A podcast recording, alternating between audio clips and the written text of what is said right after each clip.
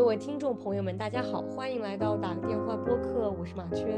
我是小杨。我们想在开头感谢一下爱发电用户 AFWB，谢谢你的支持和打赏，我们会继续做出好的内容。对，然后也欢迎大家点击我们的爱发电页面，也是一种支持我们的方式。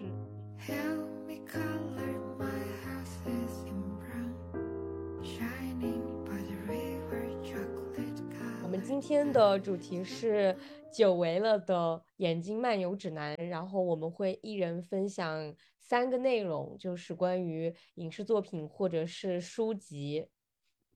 对，然后那我们就先从马圈开始。讲的第一个是电影《消失的爱人》，就是它虽然非常的 popular，但是我是最近才开始看的，我就前几天看的，因为我买了戴锦华老师的电影赏析课，就是关于性别和凝视，在这里也就是。给推荐给大家，可以去 B 站上买这个课，我觉得非常好，可以跟着他的视角去重看一些我们之前所看过的电影，然后你就会发现，就如果你带着女性女性主义的视角去看，它是完全不一样的一个感受。然后《消失的爱人》这个电影呢，它从视听感觉上也是非常好的一部电影，就是不管是里面的配乐，然后里面整个的色调、整个画面，它都和它的情节是很匹配的。有时候看国产剧，你会有一种很割裂的感觉，它明明应该是一个比，比如说很难受的这样一个场景，比如说催婚，然后但它会配上一些非常轻快的音乐，就你会觉得非常割裂，就是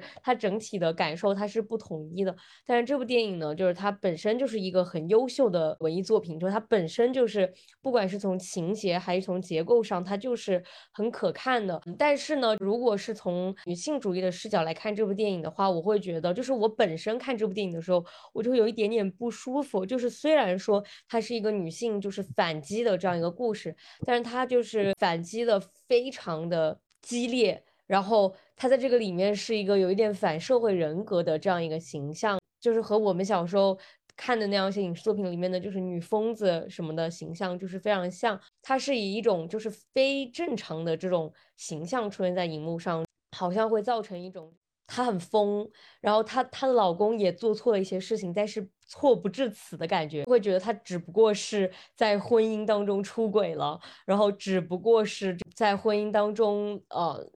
精神冷暴力这个女人，她不至于会。被呃受到这样的遭对待，诸如此类，就我感觉她有一点消减掉，就是婚姻当中冷暴力的这种可恶程度，因为这个女主的复仇是非常的，怎么讲，非常激烈的嘛。就是可能会一定程度上消解掉，就是这个男人的错，给我一种这样的感受。就但是呢，就是你看下来还是觉得就是感官上会很爽，因为这毕竟是一个复仇的这样的一个故事，然后女主也是很缜密，然后就是就是设计了这样的一个圈套，所以我觉得，嗯，就是见仁者见智吧，大家都可以去看一下，然后你会从不同的角度，然后得到你自己不同的东西。你以一种什么样的视角去看，你都会得到一些。你想得到的东西，对，就是还蛮推大家去看这部电影的。嗯，因为我正好就是上去年下半年的时候，就是我在苏州玩，然后就买了他这个原版书，我大概看了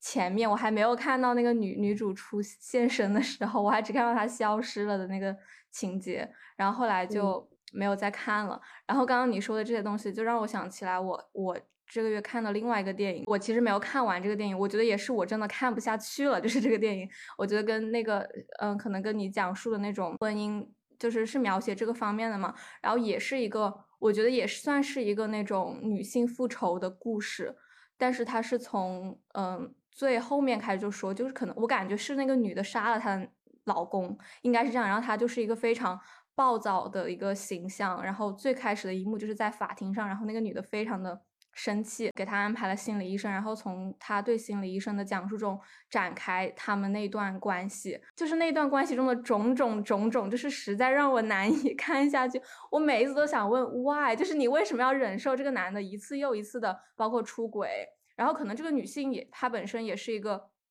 就是可能情绪上面自我调节是有障碍的吧，可能，然后就当她发现她的男朋友出轨的时候，她就嗯开着她的车。就是她男朋友是住在那种美国那种拖车那种房子里面了，然后她就直接就是开着车就撞到那个房子上面去了，然后结果她自己也在这个当中受了伤，我就会觉得她确实是一个情绪不太稳定的一个成年人。然后后面也是，就是她老公，她男朋友就是又住在她家里，相当于是吃吃她的钱嘛。男朋友又不去上班，又自己有一个梦想，说哪一天哪个大公司会看到我这个创意，然后我就要发财了，就是各种各种，就是真的就是让我看不下去了。但是我觉得确实，呃，我觉得这个还是一个能够。让我们引起反思的一种题材吧。对，就是你可以看到一些男性在家婚姻和家庭中的这种现象，然后他被呈现在荧幕上，他其实也是一种对现实生活的反应。很多男人就是在外面他是很好的一个这种好好先生的形象，然后他在家里是一个什么样的样子，就是可以通过电影呈现给大家。对，而且而且我觉得很多时候就大家对就是老公的。这样的要求其实是非常低的，包括我觉得大家对婚姻的要求也是非常低的。就像我们之前提到的《再见爱人》，就是我之所以很喜欢这个综艺，是因为就它提供了很多，就是不那么。就是在世俗意义上重要的离婚原因，好像就是在我们上一辈的这种观念当中，就是你只有出轨啊，你只有就是甚至家暴，就是它都是一个可以原谅的这种事情，就是出轨、家暴它都是可以原谅的。好像就大家对婚姻的要求就是说，啊什么他不嫖娼啊，他又不赌博，然后他又他又他又每天按时回家就 OK 了，就是大家好像觉得说离婚一定要是呃很重要的一个这种原因，就可能上一辈会觉得家暴。然后，对，就是家暴，然后嫖娼什么都是可以原谅的，但是犯罪都是可以的。对，因为只要你步入了家庭，好像很多犯罪，它就是很多犯罪的行为，它其实是可以被理解、可以家庭内部的东西。对，就是在家爱人，我觉得就是提供了一个，就你在婚姻当中的冷暴力，包括你被忽视的一些需求。我之前想到一个，就是有人在家庭中，他经常会不被不被。接上话，你知道吗？就是你说一句话，然后对方不接你的话，他就是沉默，沉默，沉默，死一般的沉默。就是可能你也不能说什么，这是一个什么样的事情。在上一辈的这种观念当中，他不可能成为一个离婚的要求，因为就他就只是不回不接你的话而已。但是我觉得《再见爱人》里面就是有很多这种情况组成的，诉求不被看到，然后你的表达不被重视。然后你的想法不被实现，就是这些东西，它都就是可以成为离婚的理由。婚姻它就是一个可以随时解散的东西，就是只要你觉得不舒适了，或者你觉得说，就你的精神方面的东西不被满足，都是可以离婚的，而不一定是要到一个什么你受到伤害，然后你你的你的丈夫做一些违法行为才可以离婚。消失的爱人这里面也是，就是。他们就是一些精神冷暴力，然后这个男方就是不不重视他，然后最后形成就是肉体出轨。我觉得这都是需要被我们去重视的东西。就是婚姻，它其实就是一个需要高度精神上面。结合的一个这种这种这种形式，就当当有一天你觉得你不被重视了，你的精神不被不被他所感知了，那你就是可以离婚的，就是这没有什么的。甚至我会觉得，就是说不接你的话的人，你根本就不需要 先不说婚要不要结婚了，就是你根本就不需要有这样的人在你的身边。是不接我的话，那你就别接吧，我也不需要你，我也不需要你来接我的话。虽然说是对婚姻的要求，但其实是对男，我觉得还是集中在就是对男性的要求太低。并且说，因为别的很基本盘差，所以你可以忍受一个，呃，跟你就是匹配不上，或者是他本身就在很多方面是有很大问题的男性，你甚至就是会用别人犯过的一些错来，就是说啊，这个男的已经够好了，什么不嫖娼、不喝酒、不赌博，那那就 OK 了。但是这完完全不是这个样子的，这个就是不能成为，我觉得大家对朋友的要求应该都比这个高吧。真的就是有时候就是会很矛盾，就是大家的我不知道大家的评判标准到底是什么，就是甚至是对于一个要结婚要绑定在一起的这样的一个状态，大家的要求，我觉得还是非常非常值得去，就是自己去调整，然后真的不要放低要求。我觉得在任何亲密关系里，就是被看到、被听到都是一个非常重要的一个 basic 的东西。就是为什么就是在进入婚姻之后，就大家都说。就是我现在甚至看到一些很主流的言论，就是说婚姻它就是慢慢慢慢走向消亡，它就是慢慢慢慢慢慢没有的，它就是你们就是会最后变成什么队友、什么战友，诸如此类。我可以理解说，就是在你们漫长人生当中，你们需要这样的一个人，他的多重身份，就比如说你们要一起养孩子，比如说你们要一起对抗这个社会的变更，这都是可以理解。但是我觉得最终就是最就是最基本的，他应该是你的伴侣。你不管他是男的是女的，就是他他作为你的伴侣，他就是应该和你有精神方面的交流。然后你你你们两个在这个家庭里面是需要被看到、被听到，这都是很基基本的东西。就是现在在大环境下，大家还是以结婚为一个人生中非常嗯，就是还是就是说，他好像还是一个很。很必须的这样的一个议程，那么就会有我会看到一些女生就是会在社交平台上发问说，嗯，我找到了一个很合适的男人，我要不要跟他结婚？这种这种东西都是非常可，就是我我也不能说可笑，就是因为我知道他们也是很难的，就是当他当他们的父母，当他周周围的人一直在说你一定要结婚，你一定要结婚，但这个时候又没有说他很爱的一个人出现。一个他可以就是交流的人出现，那他就肯定会自然而然想到，那么我找一个所谓的合适的人，那这个合适到底是什么样的标准呢？对你好，还是说他的物质条件很好？那合适的标准难道不应该是你自己来决定？那么你既然觉得这个人合适，那么也就应该是他很爱你，或者你很爱他，就你们俩很相爱，才会延伸出合适这样的一个一个规一个规一个一个这种 standard，但是。大部分时候，这个合适都是社会决定，你的父母决定，然后你周围七大姑八大姨来决定。比如说他九八五毕业，他很有钱，就完全反过来了。他应该是你们先相爱，然后你觉得他在结婚这件事情上很合适，就是他因为你们两个恋爱谈得很好，然后觉觉得他结婚很合适。虽然我们之前都讨论过，就是嗯，这是个伪命题，但是我觉得说，如果你真的就是考虑结婚这件事情，那么我觉得就是一个。你不应该把这个顺序反过来，不是因为合适才相爱，我觉得是因为你们本身就是被彼此吸引，被彼此精神世界吸引，被彼此的一些没有那么世俗的东西吸引，然后再去考考虑世俗的东西。就虽然说可能在当下环境下，就是进入婚姻那些世俗的东西更更更更加去考虑，因为你需要为自己现实生活中来来一份保障。你比如说你找一个。又穷又丑的人，你不如找一个有钱又丑的人。但我觉得这真的都是一些向下的选择，就是你不应该就是在垃圾堆里面去挑一个还不错的垃圾去吃，而是你应该在一些山珍海味里面去挑一个你觉得好吃的东西。你不应该就是不停的向下，不停的向下，然后最后在最后在一堆就是普男里找一个还不错的普男。我甚至想说，就是山珍海味可能也只是幻想，就是现实情况就摆在那里。我们在做选择的时候，我们。我们还需要去反思的一个问题是我们到底需不需要做做这个选择？就是因为如果说做选择，就是婚姻在婚姻当中选人做选择，但但我们就是常常忽略了说我们根本就没有做要不要选择婚姻这个选择，但这个选择是非常非常重要的，这会影响人的一生吧。当大家还是不断的在讨论说什么的是什么男的是好的，是标准的，是合适的，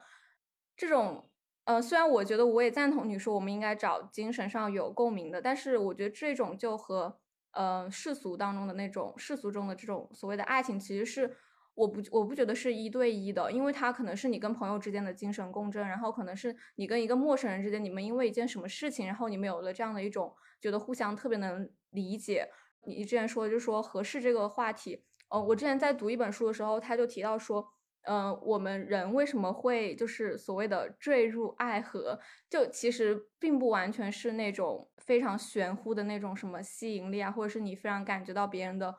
魅力，而是其实我们自己大脑是已经为我们做了筛选之后，当我们确定这个人是我们可以坠入爱河的人之后，我们才会像很多人说的那样，说我真的爱上，我在一瞬间什么爱上了对方。这样的东西，并且我推荐大家去看一些那种相当于是那种小科普小视频吧。就是我最近看了一个，就是说坠入爱河这个这个是大家的生理机制，然后大家脑脑脑的内部到底是怎么运作的。包括我最近还在就是想看一下这种就是多巴胺的作用。读那本书叫《贪婪的多巴胺》，它第一章就是讲的说，嗯，一对情侣他们从最开始觉得互相非常合拍，然后精神共振，然后到后面大家都就是没有什么兴趣，他也不是说不爱他，但是他就是想要在别人的身上找到一些乐趣。就这种事情，其实我觉得不完全是我们说不清楚的，我们可以去慢慢的去了解这个背后的机制是什么，然后去去认识就是人脑，然后包括一些嗯，在这种非常玄乎的什么爱情，嗯，什么伴侣这种词背后去找到一些就是有科学依据的东西，然后我觉得这样可以更加帮助你认识这个过程，就是科学的消解恋爱脑。对啊，这也是一种方式。我觉得就是我刚刚的讨论都是基于那些。把结婚当做自己人生的一个一，就是一个一个既定的议程的女性，虽然我们现在是在讨论，就是我们可能觉得婚姻并不是我们人生的必须选项，但是我仍然就是知道会有一些女性，她们没有办法做出如此巨大的反抗，因为当她们要做出反抗的时候，她们真的是跟她们整个家庭，然后整个她们无法割席的那样一些人群来做反抗。我并不觉得。嗯，我们需要和这些女性割席，她们也是女性的一部分，然后她们也是可以有女性力量或者是女权意识的女性。就是我一直都不觉得说你结婚了之后，或者是你有男朋友，或者是你有了小孩，你就会被女权这个群体所剔除。我们是需要这个过程的，就是并不是每一个女性她都可以做到，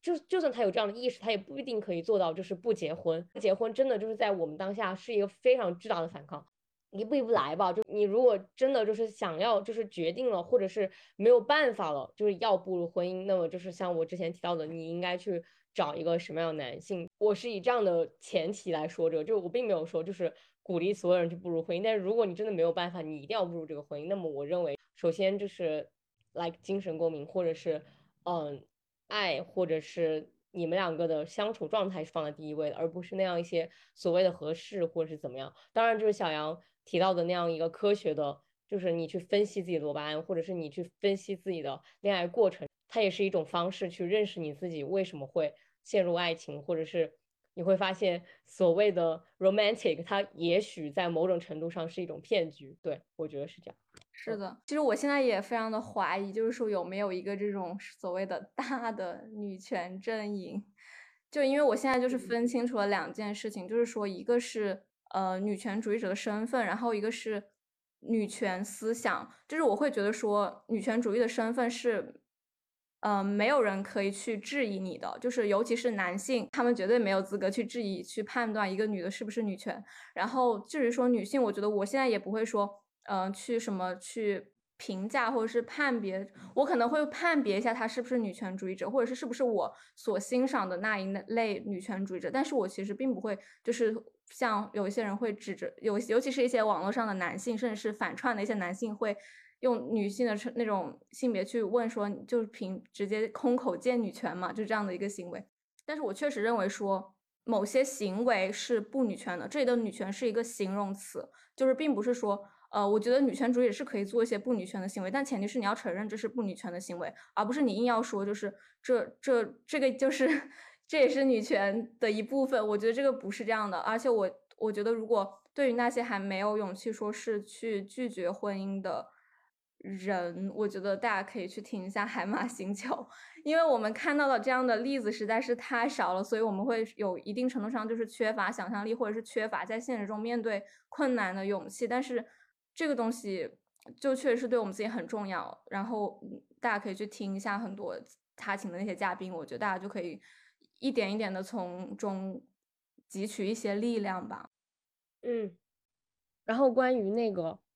消失的爱人，就是我还想就是提一个跟他没有 太大关系的点，就来美国之前，我都会觉得说，好像大家对美国人，就对外国人印象是他们都很独立。就是他们什么十八岁之后就不会什么要要家里的钱巴拉巴拉这种，就是他们反正就很自由，和他们家庭的关系不会像东亚这样，就是一直 like 是一种束缚或者是怎么样。但是其实就是我来这边之后，包括我看一些美剧之类的，其实我发现就是美国人他对家庭的观观念其实是比中国人更。对，就是他可能更有仪式感，或者是什么，就是他真的就是包括美国会有什么什么 family trip，然后他们会有一些嗯，就家庭聚会，然后家庭旅行，就是这种东西，它是一个在他们文化当中的东西。和中国人对他们的误解，就是我觉得这还蛮深的。就美国人他其实是很注重就是家庭啊、姐妹姐弟之间这种东西的，就是比中国人就跟中国人是完全不一样的形式，你知道吗？就是中国人可能是一种很传统的，就是你是我们这个家里的人，然后你你的。这些行为代表你的家里之类之类，但我感觉美国人他就是一种很在意，就是呃我们之间的相处，就是我们有没有共度一些时间，然后我们有没有一起去做一些呃有意义的事情或者有仪式感的事情，比如他们会有什么家庭运动会巴拉巴拉之类的，然后包括嗯大学里也会有一些什么家庭参观日、家庭开放日之类的，反正我觉得还蛮嗯对。就我之所以会从这个想到这个，是因为戴锦华老师在那个课里面提了一嘴，就说美国人其实对这种事情还是蛮有仪式感的。然后就让我想到了这个。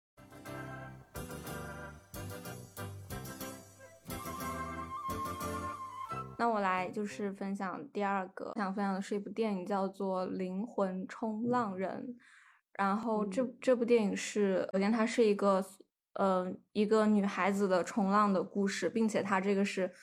根据真实事件改编，就是对我很有吸引力吧。然后冲浪也是我一个很喜欢、向往的一个运动。然后我觉得就是这部电影，首先这个女主她表现出来的勇气和毅力和坚韧，就是。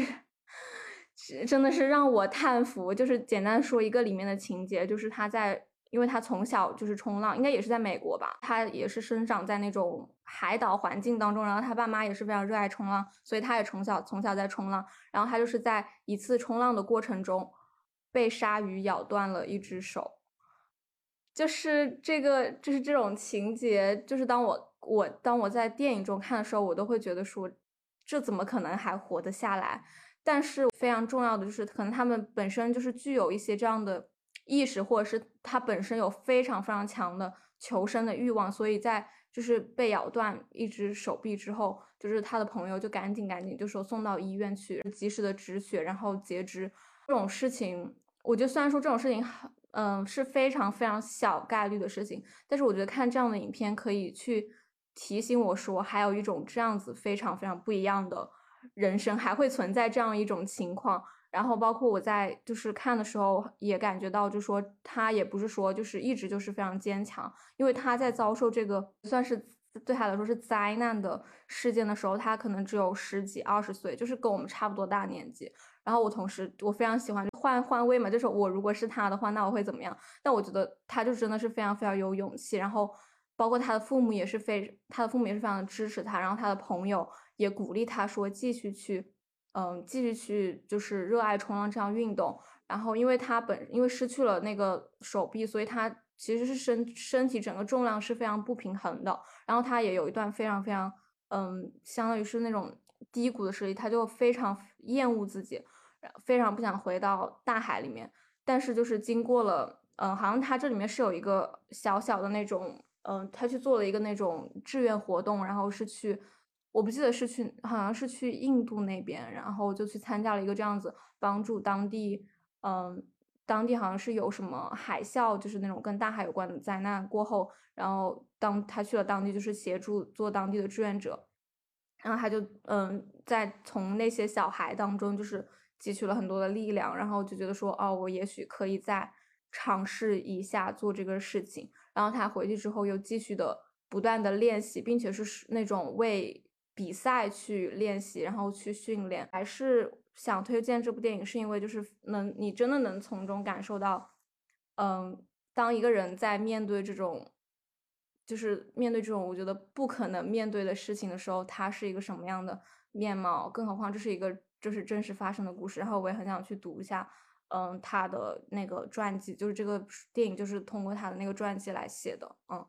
你提到的这种就是这种绝地怎么讲绝地求生的这种故事，我觉得总会非常鼓励我。之前就是在小红书偶尔会刷到那种，也不算绝地求生吧，就是小时候遭遇过一些呃呃意外事故，然后没有了腿或者是没有了手，然后他们装上义肢之后，就依旧就是非常乐观的生活。然后我之前也在微博上看到一位博主，我不记他应该是叫嗯不记得叫什么了，哦冰冰王冰冰。然后他分享是王王宜宾，嗯，对对，就是他冲浪，然后差一点死掉了的经历。就是我觉得人就是，如果你真的就是面临过死亡，就是即将死亡的那种感觉的话，你真的会对你的人生有全新的思考。就我真的觉得，就是在你濒死的那一刻，你一定会知道，就对你的人生来讲，最遗憾的是什么，然后最重要的是什么。有过这种时刻的人，我觉得他本身就像老天，就是像他。或者是他自己的乐观，然后他自己的精神给了他第二次生命一样，就是他当他就是经历过一次快死的这种时候，然后他再次重生，我觉得真的就是会使他的整个人生，然后给予别人的力量也不一样。就比如说我这种就是只是看过或者读过都会被激励到，那么我觉得他一定也会给他自己和他身边的人带来很多力量。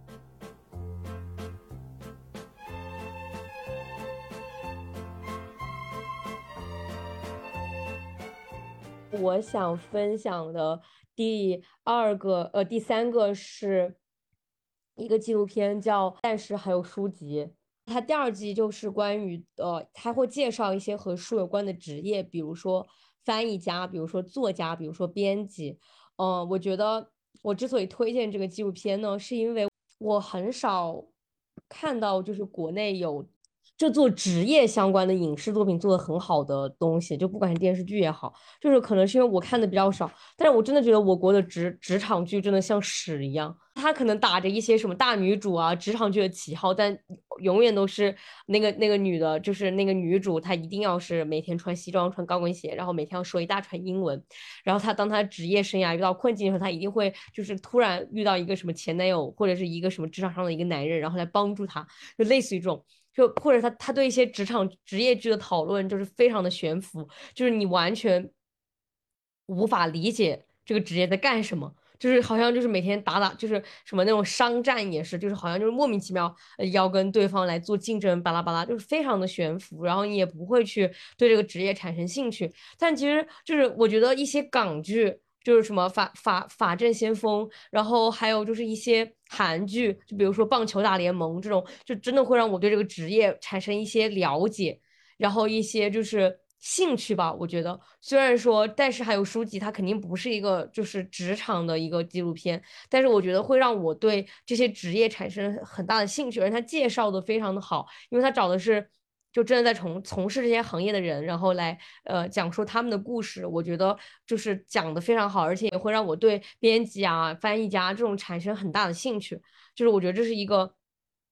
关于职场的非常好的范例吧，而且他就是很有情怀，我感受到的就是这个。做这个纪录片的人，他对书籍，然后他对纸张，他对纸质的东西，他是有热爱的，他是有情怀在的，所以可以做出这样一个很有人文温度的这样的一个纪录片，我非常推荐大家去看。然后他今天晚上好像是结局，就是嗯最后一集，然后他邀请到了杨潇，就是那个写《重走西南联大》的那样一位作者，还有一些其他的人来分享他们的故事。我觉得，然后好像他们还去了一段一段什么旅行吧。就是我觉得还蛮有意思的，就推荐给大家去看。是的，我也挺感兴趣，因为我看了这个的第一季，然后，嗯，因为我觉得书本来就是一个很广阔的一个天地嘛，然后跟好像跟书有关的纪录片其实不多诶。我现在回想起来，国产的这种纪录片，就是我感觉我记得的没有几个吧，就是能说得上来的，而且。就我觉得，因为这个我觉得非常非常重要，就是必须要有这样的纪录片，就是告诉你说，读书是很重要的，然后阅读是一件让人享受的事情，然后有这么多人在为一本书付出这么多的努力，然后这都是，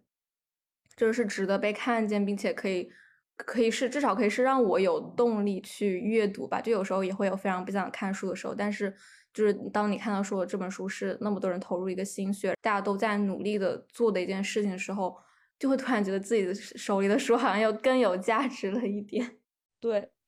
那我来分享那个第二个、第四个。嗯，我也我想分享的是一个，还是一部电影。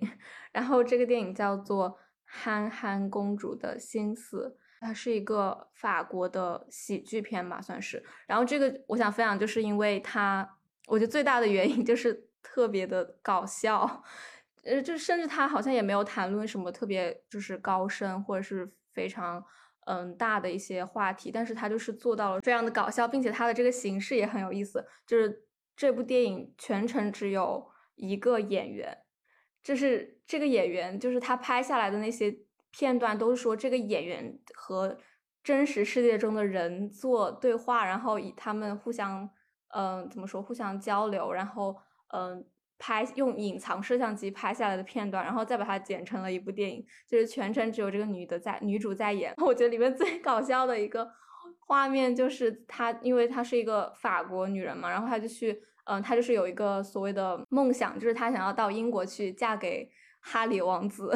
就本身这个想法就是特别的，就是无厘头的一个想法。然后，但是她就真的就是去，嗯，她就去了英国。然后去了英国之后，当时就也跟各种各样的人就是说自己是什么法国来的贵族啊，然后说自己就是说要找哈里王子，然后自己是未来的王妃。然后这个时候摄像机就会记录下来那些路人就是 看傻子一样的表情。然后后来就有一个最搞笑的一个场景，就是他在那个呃，应该是在海德公园，然后有一群人在遛狗嘛，然后他就去跟其中的一个男的搭讪，那个男的是遛了，当时遛了五六只狗，然后跟那个男的搭讪，因为当时候他是必须要去，他是想要去做一个，嗯，他是想要去抢一只狗，就是他想抢这一只狗，然后再去嗯拍一个视频，然后发到那个社交媒体上看，因为当时好像说英国的女王最喜欢的狗。是那个柯基，他就想抢一只柯基，然后他就真的把那个狗从那个 遛狗的人当中抢走了，然后那个遛狗的人就非常的不明所以，就说不知道发生了什么，反正整个场景就是特别的搞笑。然后后来他就去又在网上发布了一条信息，就是说他要招一个演员来拍一段什么所谓的呃保护动物、关爱动物的。嗯，小小短片，然后并且骗别人说我是一个导演，所以我邀请你来参与这个短片。但是那个短片的内容就仅仅是那个女的把那个嗯把那个柯基就是踹了几脚，那个柯基假装踹了几脚那个柯基，然后把那个柯基摔拴在了路上的一个呃马路上。然后因为他找的那个女的是。好像是长得特别像当时哈里的一个绯闻女友，然后就想拍这么一段视频，然后在社交媒体上宣起，就是宣宣轩然大波吧，就是他的是这样的一个想法。但是我觉得他这个整个就是非常搞笑的片子，他最后的落脚点还是，嗯，我觉得还是挺挺有意义的，就是他最后就说放弃了。他当他当时好像也去见到了哈里王子，当然是远距离的见了，就是看到了他，然后并且表现出我好爱他，然后我好喜欢他，这个男的好帅的这种表情。但是最后就说，嗯，他还是选择就是回法国，回巴黎。然后最后他也在那个海德公园发表了一番演讲。This morning, I realized I would not marry Prince Harry. Why not? Decided I should not settle for less than I deserve. 脚踏实地的过好自己的生活，这样的一番演讲，并且我特别喜欢，就是嗯，这个影片的最后最后，就是它的花絮部分就播放了这些嗯不明所以的路人，当 导演组告诉他们这是在拍电影的时候，他们是什么反应。并且这个女女主好像是应该算在法国比较有知名度的一个女演员，所以她在大街上演的时候，好像也被别人认出来了，是一个女演员在演戏。然后我想分享这部电影，我觉得还蛮有意思的。就是我感觉有时候大家看电影可能也就是为了一个轻松，就是不一定是要 学到什么。嗯，我我已经把它加入到了我的影单里。对，而且是就是进了三四次警局的一个女人。就 是非常搞笑，并且还就是做出了阿里王子那个功底，就是就是去跟他讲，然后还就是相当于是翻墙的那种举动。我觉得他举动本身并不是特别好，最好笑的是那些路人的看，就是路人看戏的表情，就是真的就是很真实的一个，我觉得是一个算是一个喜剧吧。我觉得这个形式也特别有意思。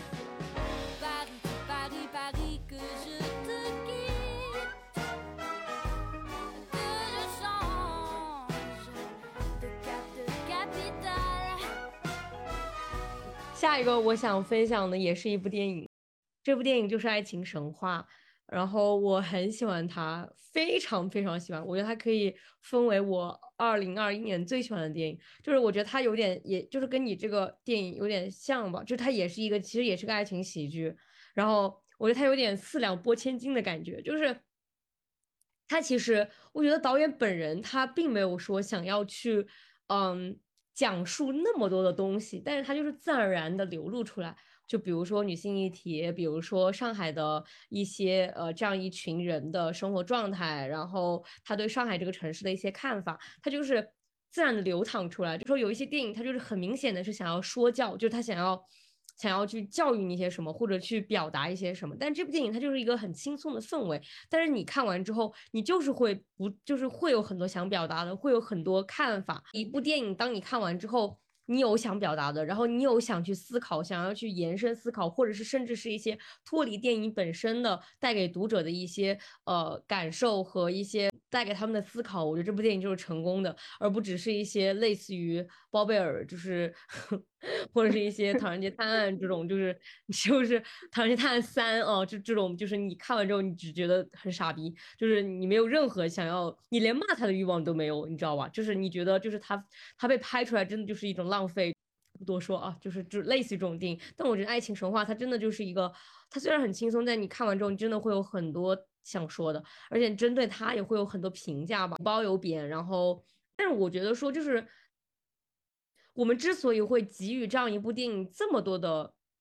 期待吧，就是我觉得那些骂他的，也是因为觉得他可以做得更好，是因为我们太久没有看到就是可讨论的国产电影了。我觉得很多国产电影，就像我刚刚说的，就是没有讨论的欲望，没有可延展的东西，就你甚至在里面看不到任何的、任何的议程设置，任何的社会社会话题，就是他就就拍出来，就是为了呃拍出来，或者为了浪费大家时间，或者是。嗯，像一些就是类似于南辕北辙的电影，就是你很明显的知道，它就是拍出来为了产出京剧。就比如说什么小敏家这种，就是它就是拍出来就是为了让大家去截里面的图，然后去嗯做一些热点。这种就大部分就分为这两类吧。但你你像爱情神话这种，就是它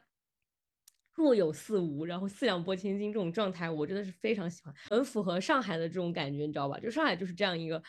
这种有腔调的这样的一个城市，所以我真的觉得这部电影就在我的心中，我觉得非常上海。它也不不一定需要去代表上海，它就是一个呃上海的一个一一个面吧。就是每个人去看它都会有不同的理解，但是对我来讲，它是一个很轻松，然后我很喜欢，然后而且很明显导演是个女性主义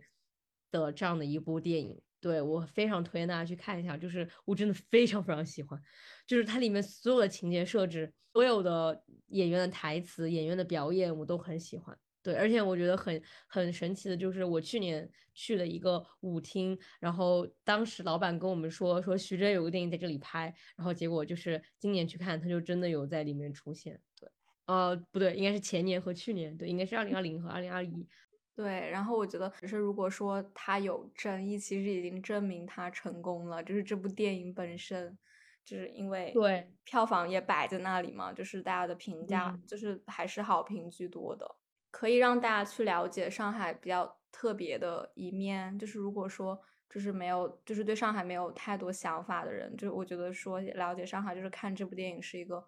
非常好的方式，还有一个就是我今天听播客听到的很有意思的一点，就是可能会有一些人觉得这个电影它是在讲阶级，就是在讲一个，因为电影里面的主角确实就都是一群不那么缺钱，然后就是比较有闲散时间的人。然后我觉得有一个很意思的观点就是，嗯，可能我们就是固有的那样的阶级观念在当今已经不适用了，比如说。你可以说，就比如说，有些人说他们的妈妈普通的下岗，就是呃退休工人，就是就是一个普通的 like 文员或者怎么样，就是已经退休了，但他也就是呃可以去做做美甲，啊可以去跟他的姐妹们喝喝小酒，然后他每天也很闲。你说他是工人阶级呢，还是？呃，还是上层社会呢，还是中产阶级呢？就是现在就这种东西，它的界限已经没有那么的分明了，你知道吧？就是你可以是一个很普通人，但你也可以去享受下午茶，你也可以去怎么怎么样，就是可能。原来的那样一些很固有的阶级观念，在当下它已经没有那么适用了，就是因为可能在某种层面上，就是中产阶级和所谓的底层人民，就是呃，或者是一些，就我觉得，或者我觉得，甚至是中产阶级已经扩大了，就是它可以容纳更多的所谓的阶级的人进来，就是可能没有像我们之前所理解的那样的中产阶级是那样的生活，可能现在就是大家也可以去享受自己的生活，巴拉巴拉，但是。又不一定是把它归类于中产阶级或者上流社会这样，就你包括上诉，就算上流社会，你说啊去一个什么高档餐厅、高档什么样，你也可以偶尔享受一下。它并不是一个那么死的那样的一个阶级观念。嗯，对，而且我觉得就是去一次跟每周 去的这个概念都是不一样的。嗯，对，体现出来的背后的就是生活条件或者是财富这种都是，就是你不能就是靠就是单个的这种行为去判定说一个人是处于什么阶级。就这个是没有办法去直接就是一一对应的一个东西，觉得这个电影确实挺，哎，就是很，我觉得很适合大家看，哎，就是所有人都可以看，就是雅俗共赏啊，就是你你可以得到各个层面的这种东西，对，就是你你看你不单纯的去看上海也可以，然后你真的想去思考什么也可以，我觉得这种电影就真的很好。想到一个细节，就是开头的那个场景，就是他们一起去看话剧。老白睡着了，就是我几几乎有过一模一样的场景，就是也是在也是在上海，就是就是我看的很认真，虽然我没有哭，但是就是之前旁边的人就是睡，就是直接睡过去了，就是我会觉得说他的这种能力，我觉得还是挺强的，就是写这些东西，然后能把一些，就是能通过一些很小细节，就直接让你感受到说这两个人是完全不同的人的一种感觉。是的，就是你包括我觉得这个电影有很多这种小细节，开头这个电影就完全可以立住这个人物，就你可以看得出老白和和叫什么来着，忘了，就是小姐。嗯嗯，对，就是老老白和马小姐就是完全不一样人，对吧？就是你完全就可以通通过这一个这一个场景可以得出这样的结论，包括就是嗯，里面那个 Gloria，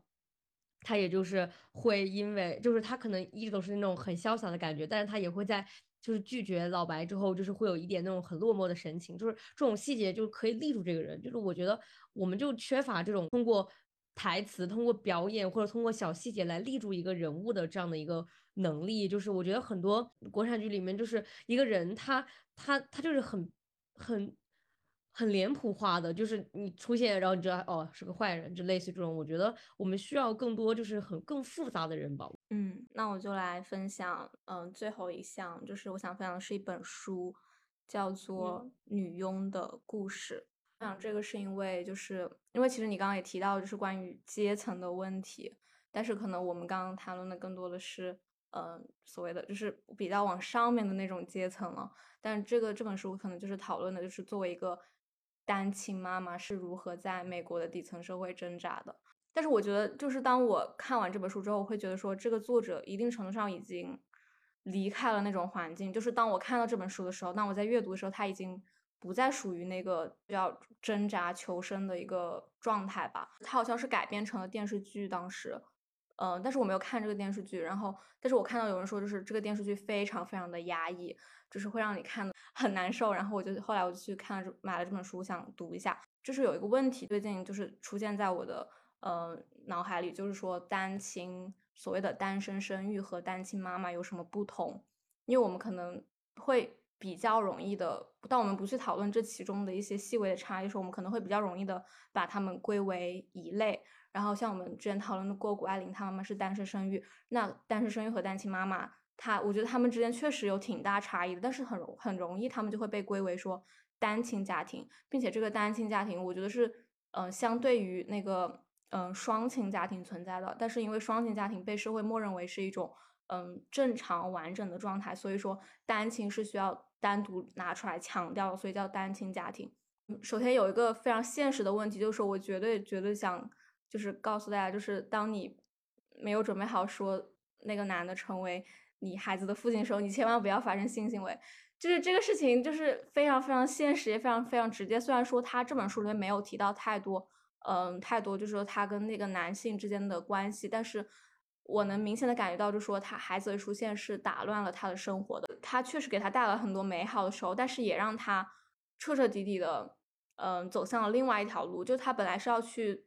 继续读书的，然后想学习写作，但是因为这个孩子的到来，并且因为他决定了说他要留下孩子，但他之后的他的那些嗯生活状态，包括他要去领一些救济金，然后要等着房子空出来，他才能搬出去。就是然后去找一些女佣、清洁工这样的工作去来维持自己的生计的时候，我觉得这个生活本身是非常非常艰难的。然后我不希望有任何的女性因为所谓的意外怀孕，然后沦落到这种就是这种状态下。我觉得最好最好还是要避免这个事情，因为单身生育，我觉得还是针对就是有经济条件的女性才会去选择，并且说对自己有。就是我觉得，就是自己能为自己负责的一个状态下去选择的单身生育，但是我觉得单亲成为单亲妈妈更像是一种一个男性不负责任的一个体现吧。虽然说就是避孕套，避孕套也有那个呃百分之二的概率会怀孕，但是我还是觉得就是嗯，真的真的就是不要去。轻易的尝试性行为，就是因为这个事情你真的说不准，并且如果到一个人头上，那就是百分之百的事情。然后这本书，我想非常想推荐，我也是觉得说大家可以了解一下，就是作为一个单亲妈妈是怎么在嗯底层就是生存，他们的那个他们每天接触到的人都是什么样的人，他们过的生活是一种什么样的生活。我觉得了解他是我非常感兴趣的一个事情，并且他这本书是嗯有。有我，我之前读过一本书，叫做《我在底层的生活》，然后是一名记者，就是嗯，相当于是潜伏在底层，然后去找不同的工作，然后想摸清楚，就是说这个到底是个什么状况，生存在这种最低生活标准底线下的人，他们都是怎么去挣扎，怎么去嗯养活自己的。就这本新的书，就是由他后面他创造了一个，好像他创建了一个网站，然后有一个项目就是专门资助和底层相关的一些研究，还有一些书籍的出版。这个事情，我觉得嗯也是非常推荐大家去看。对我好像之前也听说了这个电视，但我没有去看书来着。对对，就是改编的嘛。我也不是，我也不想就是说做出一个评判，说这个很惨，因为我觉得每个人肯定都从自己的生活当中，不管是在什么处境下，都能收获一些东西。包括我觉得他和他女儿之间的相处也是非常的有爱，然后能让他就是能让他有很多力量，然后去赚钱，并且他已经慢慢走向了一个嗯所谓的正轨吧。但是就是大家真的不要轻易的去选择，或者是被迫选择进入这样的生活状态当中去。对，就像我们之前说的，就是可能婚姻它是可逆的，就是你可以离婚，但是当他成为你孩子的父亲，他就是一辈子就是你孩子的父亲。而且他本身也是，嗯，就是年纪不是很大，就是二十来岁左右就当上妈妈，就是也是意外怀孕。我觉得，哎，真的就是不希望这种事情发生在任何一个女性的身上，包括就算你要去流产，也是非常痛苦的一个事情。对，我也觉得。就不管怎么样，还是对身体伤害非常大的。是的，然后要记住，就是这个后果和代价是什么。